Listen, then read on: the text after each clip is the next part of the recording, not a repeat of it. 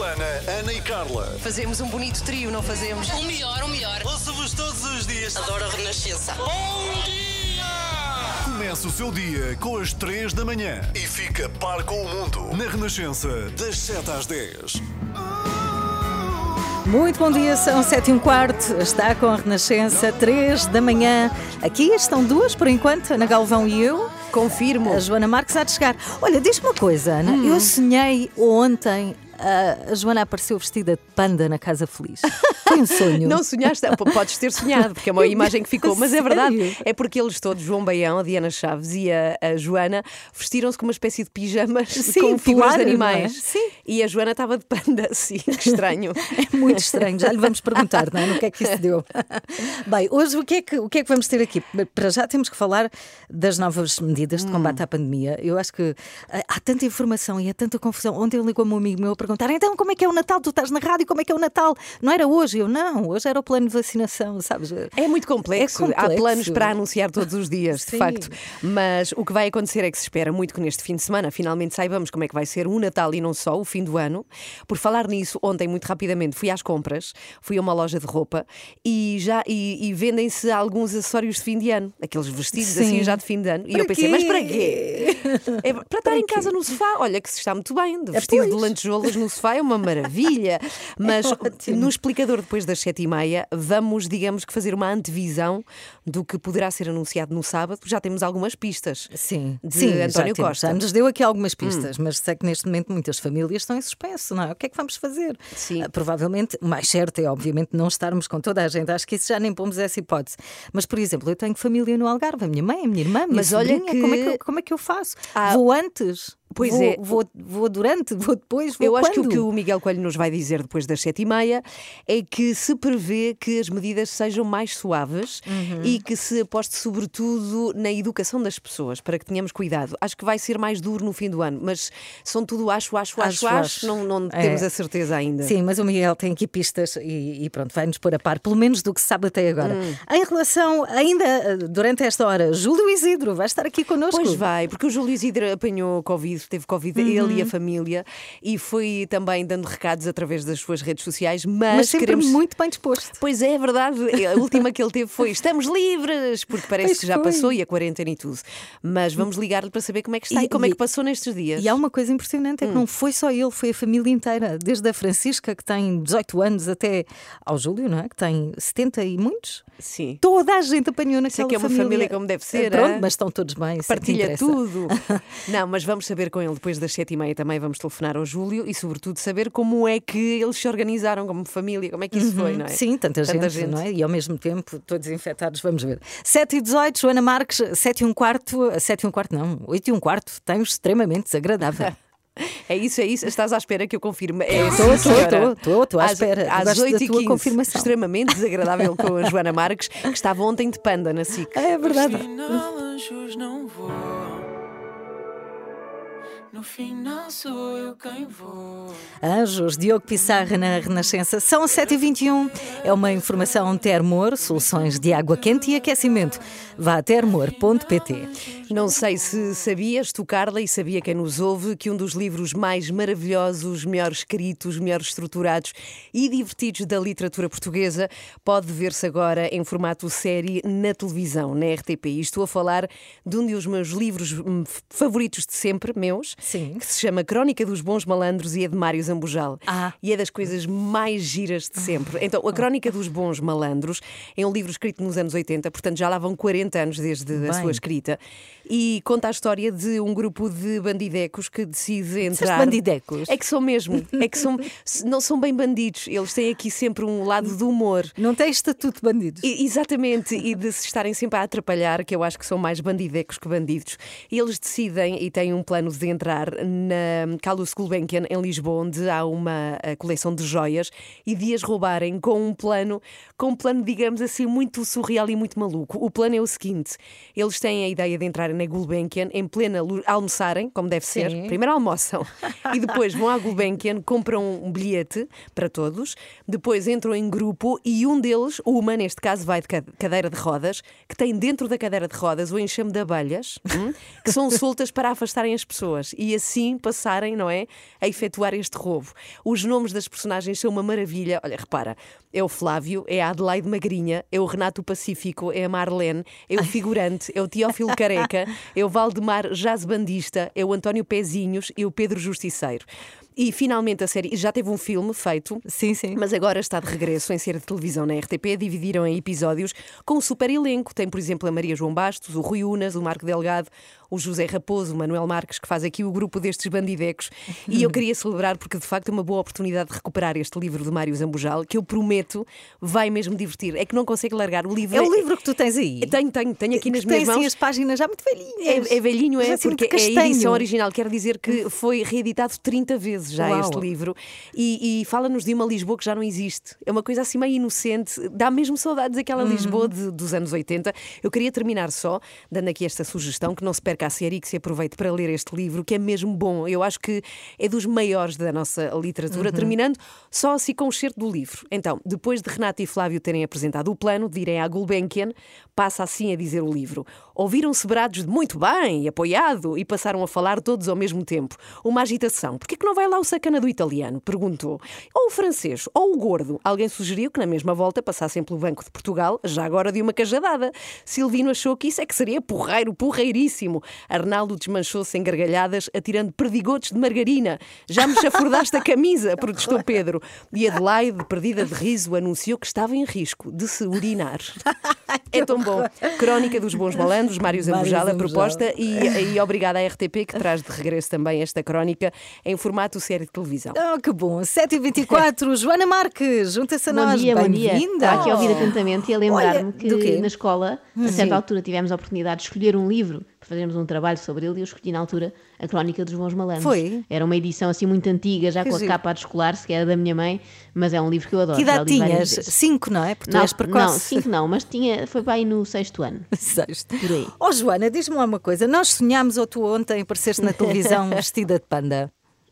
Uh, não sei bem que animal era, não sei se era um panda, mas é Não era um provável. panda. Mas como é que isso Uh, não aconteceu? sei porque isto acontece muitas vezes, vou à televisão e acabo vestida de pijama. As pessoas sabem de mim, do meu apreço por pijamas, não é? Então lá fui eu finalmente Ah, travar então é amizade com o João. Baião e quando dou por mim estamos todos de pijama. Pois é, E não então- posso ok. queixar porque eu adoro. O João de Flamingo e a Diana Chaves estava assim de tigresse. Era uma. Claro, Mas mas a Diana Chaves fica bem de qualquer maneira. não é? Também é verdade. É uma tendência agora, os pijamas, não é? Lojas, nas lojas de roupa é só inteiros. coisas confortáveis e agora pijamas. Olha, também estive num programa no domingo onde as pessoas estavam de pantufas ou descalças na televisão. Eu pensei, mas que é isto? Que bom. Ah, bela Mas que é moda. o confinamento agora? É trouxe-nos isso. 2020, estamos tanto tempo em casa que já É não sabemos verdade. andar com roupas e já, sapatos. já há moda para dentro de casa, não é? Ver desfiles, passagens de modelos para usarmos De pijama. De pijama. São as 7h25. Bom dia. Às 3 da manhã. Oi, eu sou o Bonga. Olá, eu sou o Salvador Sobral Eu sou a Helena D'Água e estou às 3 da manhã. Olá, sou o Dr. Duarte e tenho aqui comigo o António Machado. Olá, sou António Machado e estou aqui com as 3 da manhã. Às três da manhã, isso é muito tarde. Eu tenho de ir embora, isso ali.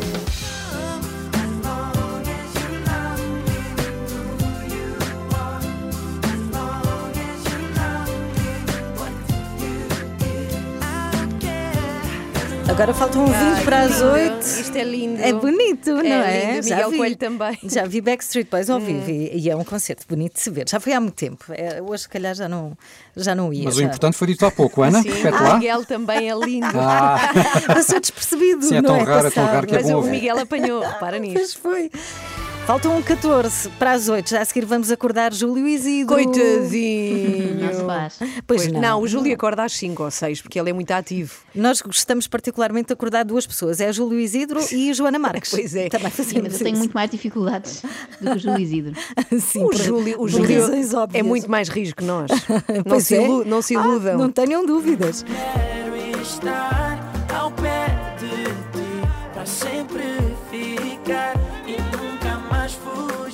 Calema, a nossa vez. Faltam 10 minutos para as 8. Joana Marques, ainda não nos disseste, se calhar estás a esconder, o que é o extremamente desagradável Ah, hoje. não, não, não escondo nada, não escondo Não nada. escondes. Eh, hoje temos, no fundo, a continuação do episódio de ontem. Falámos da greve de fome dos empresários da restauração. Entretanto, Sim. a greve acabou. Ah, e ainda bom. bem, acho eu. Porque às tantas, Luomir, já estava a dizer coisas sem, sem sentido. Ontem durante a normal, tarde, não é sei se viram, mas comparou António Costa a Milosevic. Ah, não posso. Já Um ouvimos. homem responsável por um genocídio. Portanto, se calhar Não, é melhor não, comer não. qualquer coisa. Já é melhor, ouvimos, é já ouvimos hoje de manhã a comer, a primeira coisa que ele fez foi comer Um cro- pizza. Ah, foi? Pizzas. Ah, mas. Era o que eu faria também. Fatias Era a minha escolha. pizza. Eu vi, vi um título hoje de manhã que dizia foi o melhor croquete da minha vida, mas não foi o Lobamir, foi outro empresário. Ah, não, não. Ele estava, desculpem a expressão, em fardar fatias de pizza, percebe-se? Foram Muito sete bom. dias sem Não o posso comer. condenar.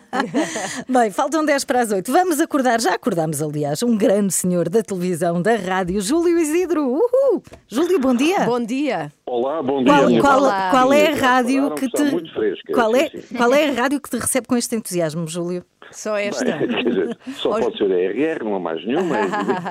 Olha, soubemos todos, ficamos em alvoroço sabendo que toda a tua família teve Covid. É, como é que vocês Exatamente. estão? Como, como é que vocês estão? Nós começamos por estar numa total unidade Covid, portanto, sempre unidos, eh, mesmo no sofrimento, e passados 11 dias estamos todos já limpinhos do Covid. Mas em casa. Ah, que tempo. bom. Júlio, foi em casa, Sempre. não é? Que estiveram. Sempre em casa. Nó- Nós, nós fizemos um Covid caseiro, exatamente. É o ideal. E vocês têm alguma ideia? Há sempre esta questão de como é que o Covid vos apanhou? Ou não fazem a mínima ideia?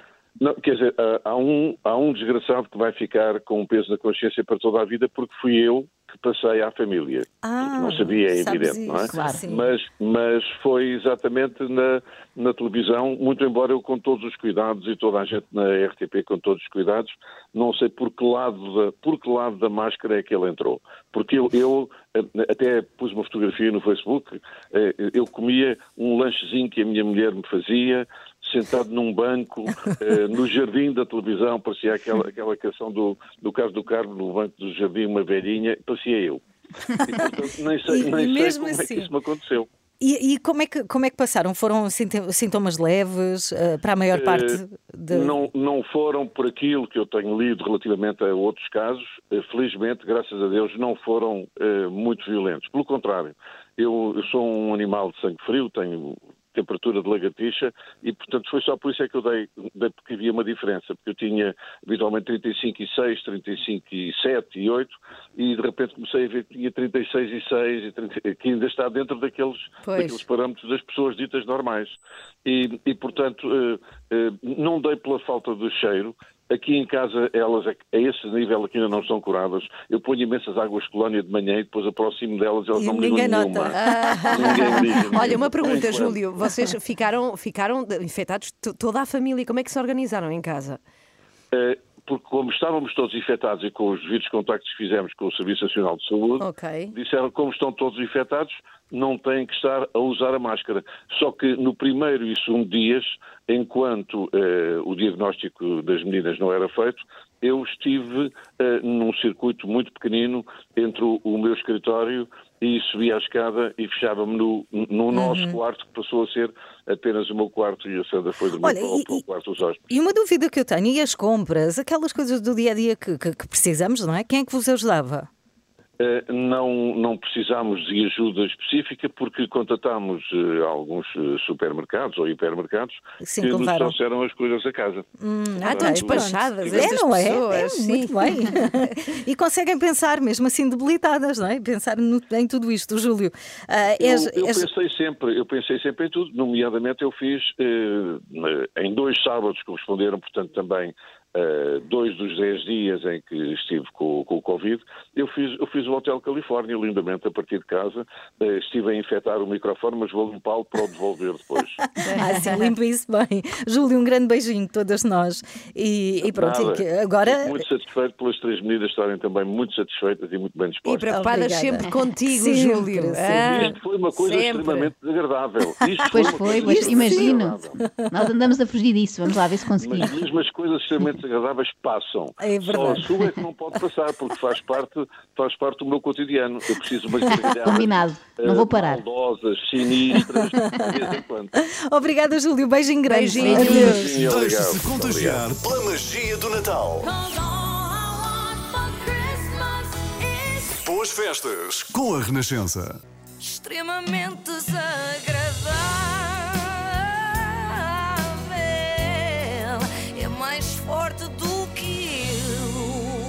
E terminou ontem, ao fim de sete dias, a greve de fome da malta do movimento a Pão e Água. Suponho que depois de Lubomir Stanisic ter comparado António Costa ao ditador jugoslavo Milosevic, os colegas de protesto tenham percebido que o jejum já ia longo demais e já estava a causar alucinações. A comparação é por demais absurda, já que Milosevic foi julgado por crimes de guerra contra a humanidade, mas nunca por obrigar os restaurantes a fazer takeaway a partir da uma da tarde ao sábado, que é bastante mais grave. Milosevic matava pessoas, António Costa não deixa as pessoas matarem a fome. Agora decidam vocês qual destas não pode passar. Eu cá já escrevi para o Tribunal Ah? Penal Internacional a avisar, sim, sim, ontem, ontem à noite, a avisar Ok. que António Costa obriga ao 100 maneiras a fechar às 10 da noite nos dias úteis. Eu agora só espero que eles atuem e tenham mão pesada. Isto não pode continuar assim. Apesar dos manifestantes terem prometido não arredar pé enquanto não reunissem com António Costa ou com o Ministro da Economia, arredaram pé depois de uma reunião com Fernando Medina, pelos vistos com o Ministro da Economia ao telefone. Eu percebo, quando estamos com muita fome, qualquer fast food serve para fazer a festa, não é? É estranho porque se trata de empresários da restauração de todo o país e Fernando Medina, da última vez que eu verifiquei, era presidente só aqui de Lisboa. Mas pronto, ainda bem que acabou tudo em bem. Ao que parece, foi marcada nova reunião para daqui a sete dias, quando já esti- estiverem com as forças eh, restabelecidas, e eu espero que corra bem também. Agora, queria deixar aqui uma sugestão, um aviso. Escolham bem o vosso representante nessa reunião. É que na primeira manifestação do movimento a Pão e Água, houve um orador que me deixou com algum medo. Ele até começou calmo. É lindo uh, ver tão, está tanta gente do nosso lado, está tanta gente que, que sabe o que todos estamos a sofrer. Eu vou-vos mostrar, um, vou-vos mostrar exatamente a realidade do que é que se está a passar neste momento. Porque isto é assim, nós fomos completamente abandonados por. uh, por. uh, epá, por. uh, Por quem, Parece, homem? estar à, parece estar à procura da palavra por- certa, não é? Por, Qual- pela, qual pela será? minha namorada. Pela... Não, não, qual será a palavra certa? Deixa ver. por, uh, epá, por uh, pela corja de políticos que temos em Portugal, peço desculpa, mas isto é assim. Agora tudo se vai porque a partir de agora eu vou ter aquilo que me apetece. E toda a gente vai ter que me ouvir porque eu estou aqui. Ai, Pois, ai. eh, descambou rapidamente, não é? Pois. A partir de Corja foi sempre a descer. António Costa e os seus ministros, depois disto, podiam até lançar o livro de Corja para baixo. Entendem? Por causa de uma corja de filhos de Entendem? E estão a isto tudo. Porque vocês não entendem. Porque é é assim, isto eu vou-vos mostrar realmente o que é que se passa e o que é que se passa neste país. Porque eu tenho aqui pessoas que eu despedi, entendem? Porque não há nenhum filho que saiba o que é entrar dentro de um restaurante onde os meus queridos colegas, pessoas que eu trabalhei toda a vida que me deixaram a ter aquilo que eu tenho. É assim, eu não peço dinheiro, dinheiro. Não pedi dinheiro a filha de nenhum. Eu pedi que tenham, por, por favor, por amor de Deus, por amor de Deus, respeito por quem trabalha, por quem, quem fez alguma coisa, por este, deste país. Porque vocês não entendem. Atenção, os motivos podem até ser válidos, não sei, não estou muito por dentro. O governo, para os amigos, eh, chamamos-lhe assim, governo corja para os inimigos, não é? Eh, diz que deu apoios a fundo perdido aos empresários da restauração. Eles dizem que não, que foram apenas créditos. Enfim, eu até dou de barato que seja o governo a mentir, a sério, porque o pessoal dos restaurantes nunca me enganou, não é? Nunca me deixou ficar mal. Quando dizem que o peixe é fresquinho, é mesmo. Agora, não sei se a falar desta maneira vão, em primeiro lugar, conseguir que o próprio Primeiro-Ministro os receba e, em segundo lugar, conseguir que os entendam, não é? Porque uma pessoa perde-se no meio de tanto palavrão. E é assim, até temos algumas asneiras, porque as asneiras até é a língua portuguesa e eu estou realmente Não para! Isto não para Eu acho que ali dizemos algumas asneiras. Algumas é claramente um eufemismo, não é? Este senhor tem alguns substantivos no meio das asneiras, assim é que é. É que o descontrole já é tanto que a certa altura o senhor insulta-se a si próprio, reparem. 26 pessoas a trabalhar comigo quando começou esta quando começou este pseudo-vírus ao pariu isto. Mandei, nessa altura, duas pessoas embora, fiquei super triste, toda a gente sabe e que me conhece, toda a gente sabe eu sou, é assim, eu sou uma pessoa do povo. E agora o que é que estão a fazer? Estão completamente, é assim, eu este fim do mês tive de chegar ao pé dos meus colegas. Vocês não têm noção, porque há nenhum filho de um governante que sabe o que é essa Entendem? Ter as pessoas que eu gosto, pessoas que eu tenho no meu coração e que gostam de mim, Ah, É estranho, não é? Porque é um discurso super sentimental de repente, Pois é encharcado de quase a palavrões, não é? Eu nunca sim. tinha ouvido Mas olha que eu uma fi- coisa assim. Eu fiquei com pena de, de- e muito solidária com esta pessoa. Espera, espera, ainda vais ficar mais. que isto. Só vai a metade dos palavrões. Eu nunca tinha ouvido um discurso assim sobre as pessoas de quem eu gosto, que tenho no meu coração e que gostam de mim, tão carregado com tanto impropério, não é? Este empresário não tem sotaque, mas por dentro nota-se que é um homem do Norte. Só pode, só pode. É que no fundo eh, nota-se que é um homem bom, lá está, como diz a Ana, só que está muito exaltado. E aqui, eu vou meter aqui à frente deste autocarro, deste, deste caminhão que foi fornecido agradavelmente, que está maravilhoso, este som é maravilhoso, porque este som está a mostrar a verdade do que está a passar neste país. Lá está, agradavelmente e maravilhoso. Este Sim. homem também consegue dizer coisas queridas e fofas, mas como as medidas do governo para o setor não foram agradáveis, nem estão a correr às mil maravilhas, ele tem de chamar os bois pelos nomes. O é que o governo me fez? Mandou-me levar por isso António Costa vai entende? Vai tu Sério? É uma coisa na tua cabeça. Tu, quem manda neste país, não és tu, não és tu que mandas. Entendes? Porque quando a gente virar, é tu vais mandar é no Entendes? Ai. Realmente não se percebe como é que o António Não. Costa não agenda imediatamente O uma António com este Corja, porque ele vai mudar de nome. Isto tinha tudo para correr bem. Desde que lhe dessem um Xanax meia hora antes, claro. O, o dois, dois, Joana, no mínimo. Não, não, e atenção que o Xanax não é ao cidadão, é, é ao Costa Ah, também, que como ah, sabemos ok. o primeiro-ministro também é danado para a pancadaria. E incitar que os restaurantes são sítios de contam- contaminação. Que estes tecas são um perigo. É para vão. Os perigos todos na- dos, dos transportes públicos em toda a gente. Ah, aqui concordo, é provável que ande muita gente a infectar-se a bordo do 723 para o desterro, mas o, qual é a solução que este senhor propõe? Acabar com os autocarros, os elétricos, o barco e o metro? Ficam só os restaurantes, não é? Transportes acabam. É que às vezes há esta tendência para não só tentarmos salvar a nossa área, mas a tirarmos a culpa para a área do vizinho do lado, não é? Porque quem diz transportes públicos diz, eh, por exemplo, hipermercados. Nos hipermercados fazem o que querem bem ó p***. Entra dentro do hipermercado, alguém lhes precisa de alguma coisa. Vem alguém a lavar prateleiras. Vem alguém a lavar garrafas onde toda a gente troca. Vem! Vem! Ai meu Deus, E isto pronto, foi tu- tudo in- eito. Foi Sim, tudo- sim, iniciou-se aqui a grande guerra civil entre restaurantes e hipermercados. Foi neste dia. Como se não trabalhassem ambos com o mesmo objetivo, que é, no fundo, alimentar a malta, não é? Sejam amigos, vá lá. Uma frase que nunca pensei ouvir foi esta, que o senhor acabou de dizer. Nos hipermercados fazem o que querem e o que bem lhes apetece. Como se o Intermarché fosse uma terra sem lei e no Pingo Doce as pessoas consumissem todo o tipo de droga à frente dos polícias. Mas se calhar este senhor sabe coisas que nós não sabemos. É possível porque ele parece-me bem informado. Porque os p... do nosso governo, entendem? Esses p... ainda falam com porcos como os, como os primeiros ministros da, da Holanda. É assim, não veem com o dinheiro que esses filhos de p... aqui, levam-no para lá, vão p... para olho pelos pequeninos, que os pequeninos é que governam esta p... Obrigado, meus amores. Obrigado estarem. Oh. Obrigado por terem noção. Nós somos portugueses. É, eu gostava de perceber o senhor, mas ainda bem que temos Joana É Marques difícil, a é? fazer isso. Obrigada, não é? meus amores. Credo. Sim, sim, no meio daquele, daquele churrilho, não é? Mas eh, não sei se repararam, não é fácil perceber aqui no meio dos apitos, mas ele falou dos primeiros ministros da Holanda. Mas a Holanda tem mais do que um primeiro-ministro. Eu acho que sei de onde é que pode ter surgido este equívoco. Atenção, vocês sabem como é que se chama o primeiro-ministro holandês, certo? Sim, Mark Rutte. Lá está. O senhor acha que são duas pessoas, o Marco e a Ruth.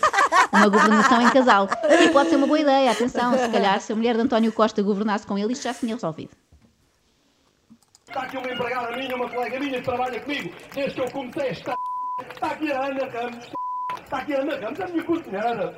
Cozinheira de mão cheia. Uma pessoa que sabe trabalhar. Uma maravilha. Está aqui, foi despedida. E fechou o filho da restaurante. A Ana Ramos nem sabe bem se foi insultada ou elogiada no fim disto, não é? Fica na dúvida. Ah, isto disseram tantos palavrões, isto é um bocado agressivo, mas, mas foi um elogio, ele está a ser querido. Uma pessoa perde-se, o próprio orador perde-se, atenção, que ele já nem sabe onde abriu o seu novo restaurante. Abri outro restaurante em Alfama ou na p. pariu isto. Ou na quê? Não, não queres saber. Não pode produzir. Não Bem, eu despeço-me depois disto com dois desejos. O primeiro é que isto tudo se resolva, não é? Que não feche mais nenhum restaurante, nem ninguém tenha que ir para o desemprego, obviamente. Segundo, que eu nunca vá almoçar ao restaurante deste senhor, por favor, porque eu tenho medo. Imaginem a resposta se algum cliente lhe disser assim: desculpe, chefe, eu tinha pedido isto mal passado e não veio. Bom, para terminar, um agradecimento muito especial ao nosso sonoplasta, que teve muito trabalho. O grande André Peralta teve que censurar, contabilizados por ele, 43 palavrões. Ei, bravo, bravo, 43, isto deve ser um bravo, recorde bravo. Guinness. Muito, muito bom, hein? Que nunca trabalho, André. aconteceu. É impressionante. 43. Imaginem pedir o livro de reclamações a este senhor. Não, não faça isso. Você vai reclamar, mas é pro. Joana Marques, extremamente desagradável, está no site toda esta temporada, rr.sap.pt, passe por lá e, e vá ver. À partida acabou-se esta saga, não é, Joana? Não vai haver assim mais Sim, não eh, sei, episódios, pode não que sabes? retomem, que retomem a greve de fome. Eu acho que não, que agora já comeram a tal pizza, os croquetes, já ninguém Mas quer que voltar terá a, ido a Fernando. Medina? Porque eles queriam António Costa, não é? E deve ter sido vai tu, foi- vai tu, vai foi tu. um genérico. Não, vai tu, Foi vai tu, original, vai tu, é? São 8h28, muito bom dia. Está com as 3 da manhã, comigo, com a Ana, com a Joana. Faltam 20 para as 9. Bem, já a seguir, ah, nós sabemos que a crise aguça a criatividade, não é? E há uma série de hotéis espalhados por todo o país que descobriram formas novas de ter algum rendimento. Obviamente não compensa aquilo que perdem, não é?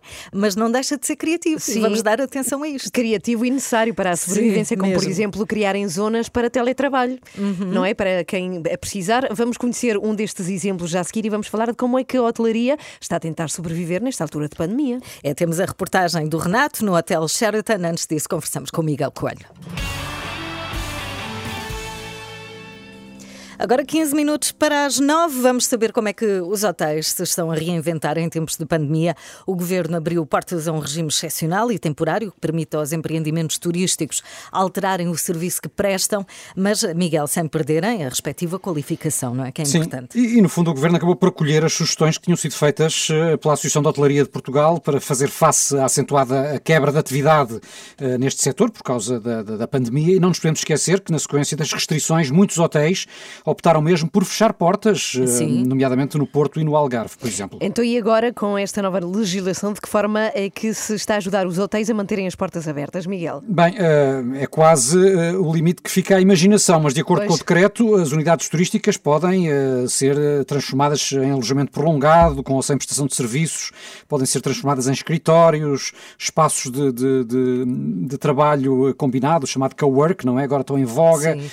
Também podem adaptar-se para acolher exposições ou eventos culturais, etc., formação, e podem, inclusive, abrir portas eh, como salas de convívio ou centros de dia. E em troca, Miguel, foram feitas algumas exigências. Uh, Só se pede que haja o cumprimento das regras impostas pela DGS e uma comunicação ao Instituto do Turismo, justamente sobre o número de unidades de alojamento e de camas que vão ser afetas a usos diferentes daqueles que são os, os habituais. E, de resto, as associações que representam o setor uh, ainda não fizeram um balanço sobre o que representa esta oportunidade, porque o decreto é muito recente, ainda não tem duas semanas. Mas reparem que ainda assim já há hotéis que já arregaçaram mangas e se adaptaram. E aliás, nós vamos agora a um, vamos ao encontro do Renato Duarte, que está no Sheraton, em Lisboa. Olá, Renato, bom Olá, dia. bom dia. Olá. Bom dia, Olha, bom dia, bom dia. Como é que este hotel se está a reinventar para fazer face à, à crise? O que é que eles fizeram? É como tu disseste, e muito bem, de facto, arregaçaram as mangas e iniciativas é o que não falta para superar esta crise. Olha, um dado curioso, eu estava aqui a conversar com o nosso convidado, ele estava a dizer-me há um ano, nós estamos em plena Web Summit, não é? Portanto, há um ano os preços estavam bastante inflacionados neste tipo de hotel de cidade aqui em Lisboa. Uma noite chegava perto dos 300 euros, agora são 107 euros, só para Bem, termos a ideia do impacto eh, que esta pandemia está a ter então na atividade hoteleira. Entretanto, o Thierry Anro, que é diretor aqui do Sheraton Lisboa Hotel e Spa, acabou de me mostrar uma sala que é um autêntico estúdio de televisão. Thierry, bom dia. Antes de mais, que sala é esta? O que é que vocês estão a fazer para superar tudo isto? Bom dia a todos. Bom dia.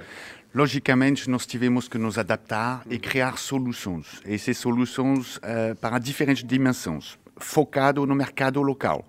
Esses, eh, essa dimensão do mundo corporativo, nós criamos, junto com parceiros de 10 anos, com a RXF, que é uma empresa de audiovisual, um Sheraton Studios, para poder permitir a continuar a fazer eventos que, logicamente, as empresas têm essa necessidade de continuar a trabalhar. Já aconteceu aqui a Conferência Nacional de Cardiologia, é isso? é? Correto. Muito bem.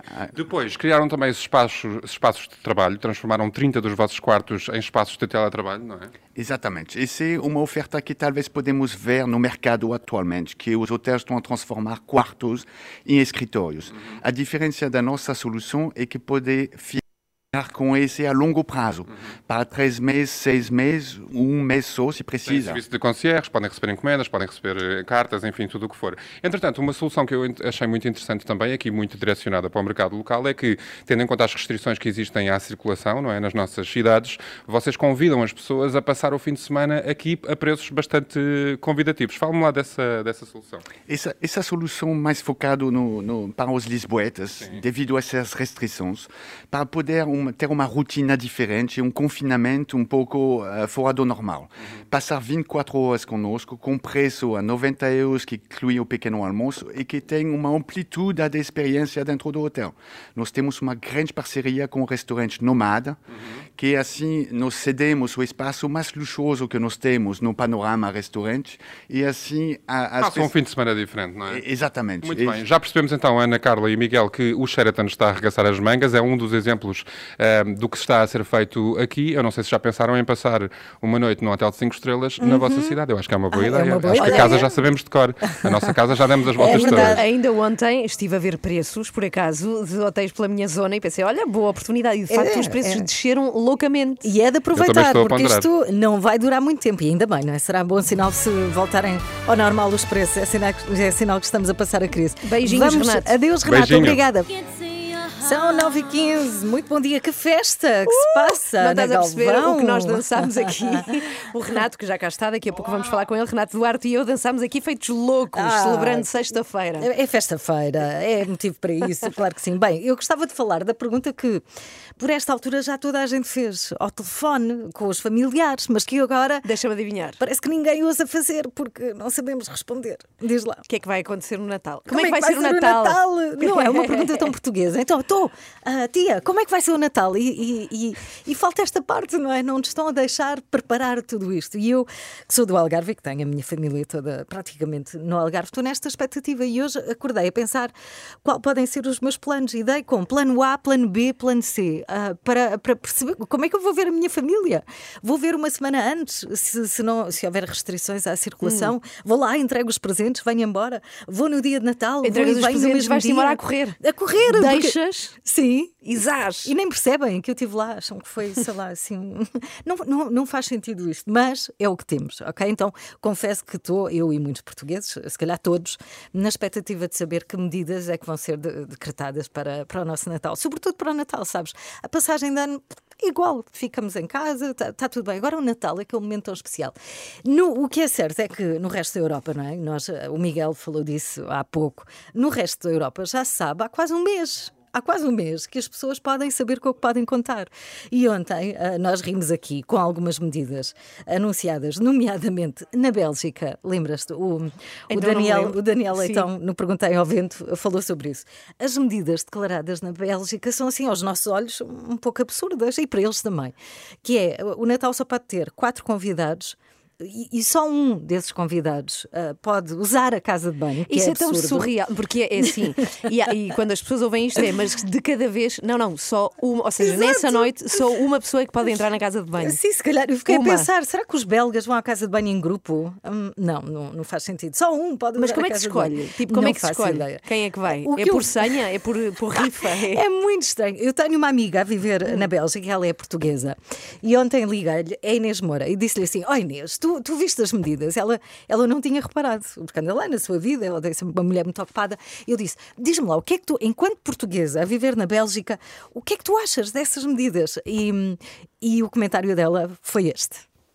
como portuguesa a viver na Bélgica, em Bruxelas, eh, confesso que tive que ir averiguar se as notícias que saíram não eram notícias falsas sobre eh, as regras de convivência no Natal.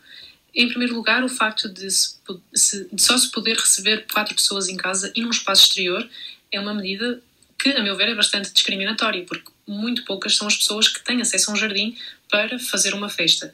Em segundo lugar, eh, o tempo na Bélgica não é propriamente o mais agradável para estar no exterior, Pois, como podem está. imaginar, numa festa deste género.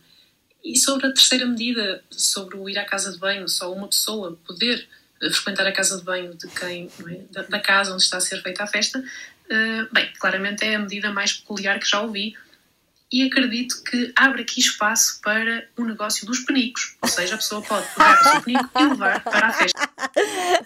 É o panique em, em francês, não é? Le panique. Le panique, não é? Mas já sabes, olha, tudo a trocar presentes lá no jardim com, com zero graus. E o que é que tem? O que é que a tia vai receber? Um penico para- poder, enfim. Ah, isto é um bom presente, Completamente absurdo. Pronto, mas vamos esperar o que é que nos vai acontecer, não é? Nós aqui amanhã temos que esperar por esta declaração do governo para ficarmos a perceber o que é que vai acontecer à nossa vida. Como é que vai ser o teu Natal, Ana Mas Galvão? e- também não sei, que eu tenho também tenho familiares em, em Espanha e tenho familiares em outros conselhos. Portanto, temos que ver primeiro se podemos circular de conselho a conselho e como é que vai ser. Mas isto é em suspense, É, como tu e como toda a todos. gente, como é que vai ser. São 9 e 19. Bom fim de semana. Olá, eu sou o Vicente Alves do O. Eu sou a Joana Espadinha. Eu sou a Teresa Guilherme e estou aqui com as 3 da manhã. Começa o seu dia com as 3 da manhã, entre as 7 e as 10. Hoje, por acaso, ia chegando tarde, por falar em horas. Pois Porque me aconteceu uma coisa que eh, já me aconteceu várias vezes, portanto acho que é uma coisa habitual, que foi à vinda para aqui, sempre com o tempo muito, muito apertado, vergonha, é verdade, mas é muito cedo, eu não consigo acordar mais cedo. Portanto, vi com o tempo assim muito justinho e quando vou parar na portagem para pagar na A5, na autostrada que junta Cascais a Lisboa, eh, há- quem, me atende, quem me atende, neste caso, a portagem que está aberta é uma máquina, não há pessoas. Porque eu gosto é de pessoas simpáticas, afáveis e que Sim. dizem bom dia logo de manhã. E não, tive que ir à máquina e a máquina pede-me o cartão multibanco para efetuar o pagamento. E efetua pagamento. E o que eu tinha à mão era o cartão, eu meto o cartão à pressa e a máquina responde: a cartão não lido. Eu tiro o cartão, tenho que esperar pacientemente que volta a aparecer a mensagem de efetue pagamento. Eu volto a meter o cartão com mais paciência, a segurar firmemente, mensagem de volta: cartão não lido. E estive assim pelo menos Credo. quatro ou cinco vezes. À quinta eu já Sim. estava doida e a desesperar. E a meter pensar, o "E cartão à agora? pressa. Isso Depois metes o cartão à presa." pressa e não dá, porque ainda não deu mensagem de pagamento não efetuado. Efeto pagamento e só depois é que tens que meter outra vez o cartão. E eu passei lá uma vida, quero E, dizer. e- e os carros atrás de ti? Carros atrás de mim, tempo a passar, chegar tarde à rádio e eu louca com aquilo e ninguém para protestar, porque aquilo é uma gravação, não é? Protesto contra a senhora que gravou aquela gravação. E a senhora Calça, Ana Galvão. Cal, e finalmente consegui arranjar umas moedas num extremo do carro e finalmente consegui pagar. No, no tapete, foi por baixo do tapete do carro. Onde é que sim. estavam as moedas? Mas que desespero. Ai, Cartão Ana, não lido. Sabes que Ah. é, é curioso parti- partilhar isto com as pessoas que nos estão a ouvir. Quando a Ana chegou aqui, porque a Ana depois mandou um SMS a dizer: Ah, estou tão atrasada. E nós, "Que- o que será que lhe aconteceu hoje? Porque tudo acontece, Ana Galvão, tudo, tudo. Tu atrás. Atraio, sim. Há uma série de azares que ficam à espera à porta É. de casa que eu saio. E quando eu Sim. saio, Olha, Ana, eles lá vão eles. zás. Vum! 9 e 26 bom dia.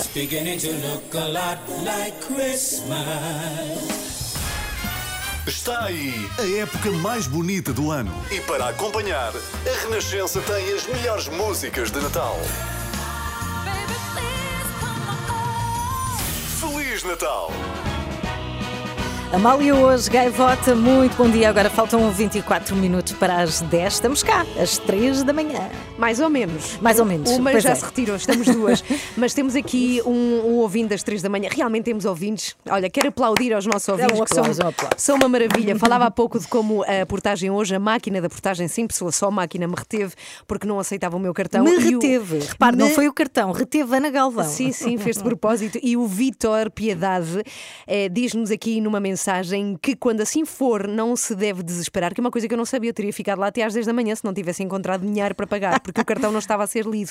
Diz: quando assim for, não desespere, prima no botão verde da máquina, vai ouvir uma voz e depois eh, nos entrega um recibo e temos uma semana para pagar. não Pronto, fazia vês? ideia e muito obrigada, É, Vitor. Não costuma sabia. ser um botão que diz apoio ao cliente. Sabes que existe, não é? Pois é, Nessas não me tinha dado existir. conta, mas fica a ajuda para Estava a dormir, mundo. estava a dormir ainda. Obrigada, Eu queria ver, Vítor. se não ficavas lá retida e depois ligavam aqui para a rádio. Venham buscar esta senhora que está na portagem e não quer sair daqui. Não quer. não quer. Bem, Renato Duarte está connosco porque ontem estreou uma peça, eh, está em cena no Teatro Nacional Dona Maria II até dia 20, na Sala Garrete. É uma peça chamada Fake. Uma bela peça. É uma bela peça. Uma bela não peça. é? Olha, o Renato disse que tinha gostado muito e que o que ele tinha que fazer agora era passar-nos o entusiasmo, a ver se Eu seria capaz. conseguir. Eu espero Vamos ver. Então vá, passa Ah, o é já? entusiasmo. Ai, É desculpa, já, não era é já. já. Pensava que era mais daqui a bocadinho, peço desculpas, estava aqui distraído. Acabei de receber a mensagem do furacão da Coisa Dora e estava atento Ah, à do- mensagem. da meteorologia. Exatamente, enfim, fui ver a peça, estreou ontem, como tu disseste muito bem. Eu fui ver na quarta-feira, fui ao ensaio geral, porque sou muito bem relacionado, mas melhor do que eu, só mesmo o Miguel Fragata para nos fazer aqui uma pequena sinopse do que é que contém esta, esta peça, esta história. E esta é uma peça que trata de uma história ahm, real e ficcionada ao mesmo tempo, ah, que é a história de uma escritora de romances policiais que tem um título particular de um best-seller que é Como Assassinar o Seu Marido, o Uhum. título, ah, e ela acaba por se ver envolvida na- no assassinato do seu próprio marido. Um, e é um pretexto para elaborar sobre a questão das notícias falsas, sobre as expectativas, sobre a manipulação.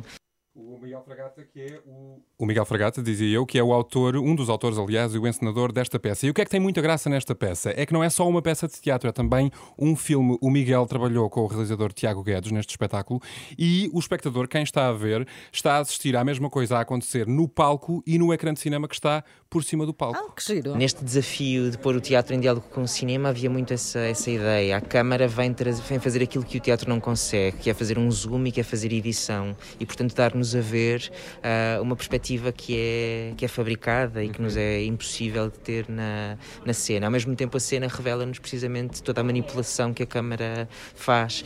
Precisamente, a ideia é mostrar estas múltiplas visões, perspectivas que hoje em dia podemos criar sobre eh, um mesmo assunto, não é? E a forma como isso facilita também a manipulação da realidade. Cria-se aqui uma espécie de, de jogo, não é? Com quem está a ver, que é bastante interessante. Podemos escolher olhar para o palco ou para a tela. Como imaginam, fazer isto não é nada fácil. O Miguel disse-me, por exemplo, que a luz de um filme é muito diferente da luz de uma peça de teatro e essa construção toda cénica foi particularmente eh, desafiante. Agora, outra coisa muito importante neste espetáculo, os atores. Vocês deixam-me dizer aqui o nome de todos os atores, posso dizer? É que são bastantes. todos? São Anabela muitos? Almeida, Hum. Carla Galvão, Duarte Guimarães, João Nunes Monteiro, Beatriz Batarda, Isabela Abreu e Sandra Faleiro que vão revezando em cada um dos espetáculos e depois existem algumas atrizes que só entram na versão vídeo, na versão cinematográfica. A Cirila Bossuet, a Madalena Almeida, a Márcia Breia, a Sílvia Felipe e a Teresa Madruga. E porquê é que eu fiz questão aqui de dizer o nome de todos os atores? Porque de facto são incríveis e nesta relação aqui, mais uma vez, entre o cinema e o teatro, o trabalho dos atores também foi muito desafiante e eu achei que está muito bem conseguido, brilhante. Depois também é muito giro e sem querer contar aqui muito da história, em grande parte do espetáculo, várias atrizes interpretam ao mesmo tempo o mesmo papel e dizem o mesmo texto. E eu achei muito feliz a forma como, eh, enfim, foram exploradas estas soluções em cada uma das, das atrizes. Carla Galvão, eu conversei com ela, Carla Galvão, lá está. É uma mistura de vós as duas. as Uma duas. mistura de duas pessoas espetaculares. Eu conversei com ela assim que acabou o, o ensaio. Vamos ouvir. Existe esta proposta, como tu disseste, tem estes registros, não é? Uhum. Nós estamos numa sala de teatro, mas temos ah, as câmaras em tempo real connosco. Portanto, nós temos de ir aferindo o registro. Uhum. Ahm, sendo que a câmara, a- as lentes entram por nós adentro, não é? Passa a expressão. E, portanto, nós temos de, de- de trabalhar e fomos descobrindo essa, hum, essa aflição entre o que é a- o trabalho de câmara Uhum. e ah, esse trabalho de minúcia e depois também não esquecer ah, que existe todo um corpo que está a fazer também uma mediação com o público que está em sala. Já viram a Carla que fala assim, tem uma voz tão bonita, não faz Uhum. rádio, mas podia fazer. Pois Obviamente podia. que um dos aspectos mais interessantes desta peça, além destas questões formais, é o tema. A peça chama-se Fake, fala sobre a pós-verdade, as fake news, a facilidade de criar narrativas e fazer com que as pessoas acreditem nelas, que sejam manipuladas. Um aspecto muito curioso tem a ver com o facto do Miguel, o Miguel Fragata e a Inês Barahona, os autores, em conjunto também com estes atores todos, terem organizado uma semana inteira que se chamou Fake Week, uma semana com conferências, com a participação de filósofos, jornalistas, políticos, onde foi muito debatida justamente esta questão das fake news. Criaram um jornal, por exemplo, de notícias eh, falsas, que ainda está online, ainda pode ser lido, um ciclo de cinema, tudo sobre este tema para conseguirem ter material para criar este espetáculo. E é muito interessante, eu, eu não, nunca serei espectadora deste, infelizmente, Sim, deste, espect- sim. deste espetáculo, mas estou convencida que se fosse espectadora, saía daqui com uma. hum, Isto estruturava-me como, como cidadã, porque ah, há, uma, há alguma leveza nisto tudo, eh, na forma como, como o texto foi escrito, mas é muito e ajuda-nos como cidadãos também a fazer esta seleção. O que é que queremos deixar entrar na nossa vida, que histórias é que queremos eh, contar, que histórias é que queremos ouvir Uhum. e por aí, não é? Ficaram convencidas? Ficamos. É incrível. Muito, muito. Passaste sim. muito Extraordinário. entusiasmo, Renato. Extraordinário. Já era para ter estreado em março este espetáculo e está então desde ontem no Teatro Nacional Dona Maria II. Todas as informações estão no site. Alguns horários foram alterados devido às circunstâncias, Uhum. enfim, que vivemos. Vamos procurar Relembrar só que dias 5 e 6, portanto, o próximo fim de semana, as sessões são exclusivas para residentes no Conselho de Lisboa, por Uhum. causa desta restrição à circulação. Está de quarta a sexta às 7 da tarde, sábado e domingo às 10 e meia da manhã. E relembrar aqui uma coisa muito importante: a cultura é segura. A cultura é segura. A cultura é é segura. segura. A cultura é segura. Olá, eu sou o Vicente Alves do O. Eu sou a Joana Espadinha. Eu sou a Teresa Guilherme e estou aqui com as 3 da manhã. Começa o seu dia com as 3 da manhã, entre as 7 e as 10. 9h51, estamos a ir embora. Vai ser um fim de semana grande, não é? Para a maior parte das pessoas. Não se pode passar de conselho a conselho Sim. a partir de hoje à noite e até terça-feira. E temos que ficar em casa a partir de uma da tarde, não é? Sábado e domingo, em alguns conselhos, nos conselhos de. De maior risco. De maior risco. E amanhã temos as medidas que vão ser anunciadas para o Natal, portanto há muita expectativa. Hoje, neste programa, foi assim: o André Peralta fez a recolha dos melhores momentos e é isto. Olha, diz-me uma coisa, Ana. Hum. Eu sonhei ontem a Joana apareceu vestida de panda na Casa Feliz.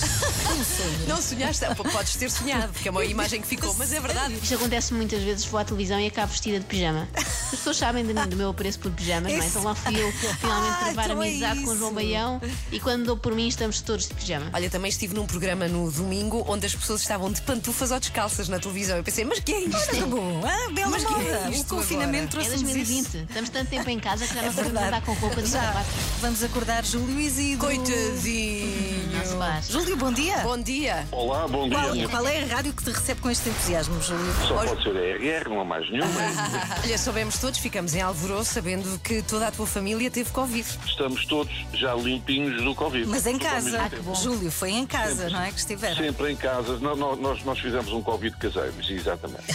É o ideal. Foi uma coisa Sempre. extremamente desagradável. Isto Pois uma foi, pois imagino. Mesmo as coisas extremamente desagradáveis passam. É Só a verdade. sua é que não pode passar, porque faz parte do meu cotidiano. Eu preciso de uma Combinado. Na primeira manifestação do movimento A Pão e Água, houve um orador que me deixou com algum medo. Pela corcha de políticos que temos em Portugal, peço desculpa, mas isto é assim. Agora tudo se vai porque a partir de agora vou ter aquilo que me apetece. António Costa e os seus ministros, depois disto, podiam até lançar o livro De Corja para Baixo. Entende o que o governo fez? Mandou-me levar por isso António Costa vai Entende? Vai, Realmente não se percebe como é que o António Costa não agenda imediatamente O uma António com esse Corja, cidadão. que ele vai mudar de nome. Acorde com a Joana, a Ana e a Carla, às 3 da manhã, na Renascença. Bom fim de semana. Adeus. Até para a semana. Deixe-se contagiar pela magia do Natal. Boas festas com a Renascença.